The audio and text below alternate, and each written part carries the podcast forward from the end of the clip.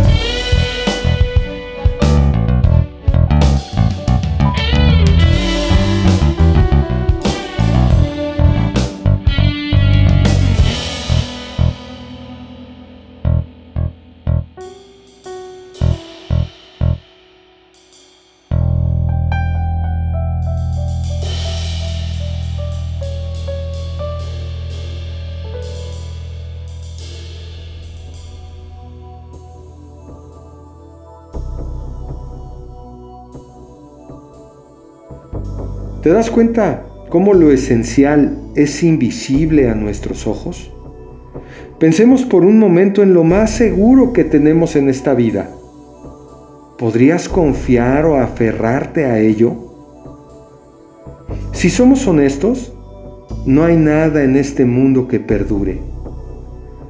Por el contrario, lo más trascendente de la vida espiritual, que no cambia y permanece, es precisamente la palabra de Dios y Dios mismo, Jesucristo, su Espíritu Santo, que es nuestro refugio seguro y la esperanza de gloria. Entonces te invito, cierra los ojos. Hasta pronto, desde Cancún, Mushaki.